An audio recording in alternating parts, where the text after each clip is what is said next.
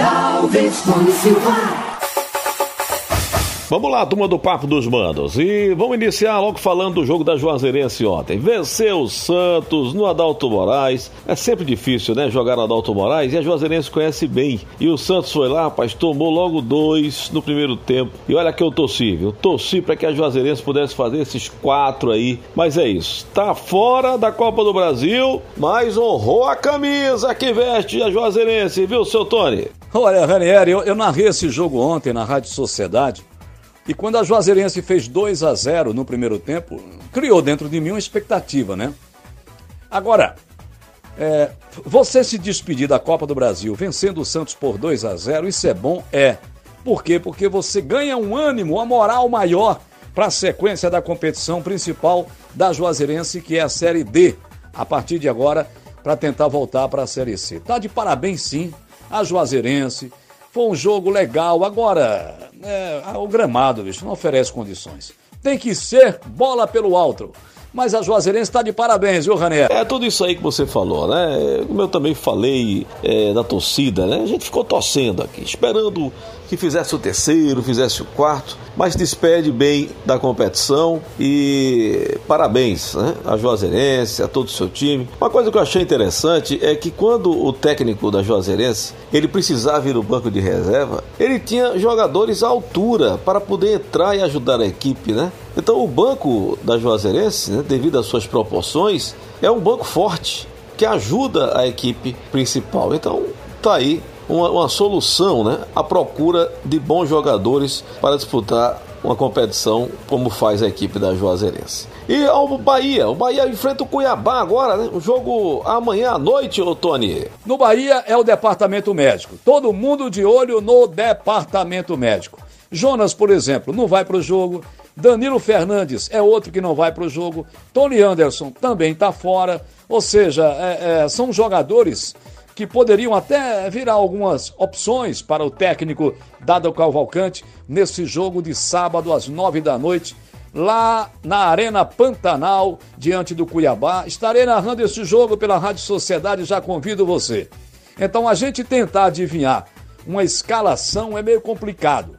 O jogo será amanhã, nove da noite, né? E de hoje para amanhã a gente deve obter mais informações. Mas o Bahia não, não deverá sair daquilo que a gente já está acostumado, né, Ranieri? Inclusive com a manutenção do Matheus Teixeira no gol, Ranieri. É, eu também vou transmitir esse jogo pela Rádio Metrópole e tenho certeza que nós vamos poder, a partir de agora, né, ver um, quem sabe o novo Bahia, o Lucas Mugni aí chegando com ah, o jeito diferente de poder ir para cima, de querer vencer os seus jogos. Até porque a gente viu que os jogadores eles estão querendo ajudar o Dado Cavalcante. Na hora do gol lá em Feira de Santana, eles foram abraçar o Dado Cavalcante, todo mundo ali querendo que né, o time jogasse mais, pudesse se classificar. Então eles estão querendo dar esse apoio ao treinador, que lógico, tá na corda bamba, né? Depois do jogo com o Atlético, ele deu uma, uma respirada, mas precisa vencer o Cuiabá. Não é fácil você vencer esse Cuiabá, jogar com esse time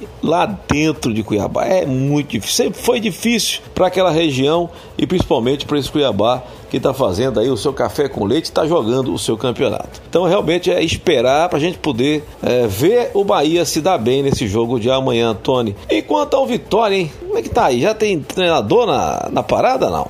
Ah, em relação ao Vitória, meu irmão, não adianta. A gente tem que ficar esperando. Esperando, esperando. Olha, já surgiu tanto nome, velho. Paulo Bonamigo, pode ser.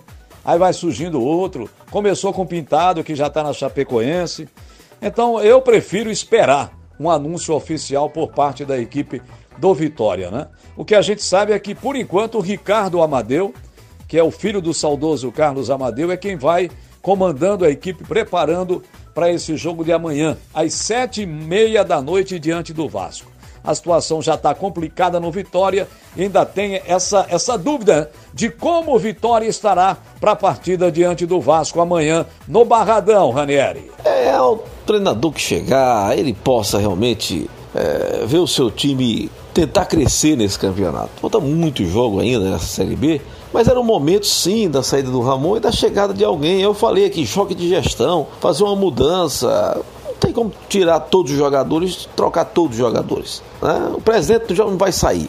Então, tem que ir para o treinador. E agora é esperar, sim, o jogo de amanhã contra o Vasco, muito difícil, mas uma partida onde nós temos que acreditar que aqueles que vão estar em campo vão honrar essa camisa. E aquele que vai estar à frente na beira do gramado, ele vai estar também podendo ver um Vitória querendo crescer nesse campeonato. É apenas isso que a gente pode passar. Esperança para um time que praticamente estava desesperado nessa competição. Tá bom, Tony? A gente volta segunda com mais Papo dos Manos. Segunda-feira a gente volta com o nosso Papo dos Manos nas rádios, no YouTube. E aí vamos falar também da Juazeirense na Série D do Bahia de Feira e do Atlético que vão se pegar na Arena Cajueiro. Também Jacuipense, que tem um jogo complicado fora de casa contra a Tombense. Tudo isso segunda-feira aqui no Papo dos Manos. É sempre um toque de primeira para você. Papo dos Manos.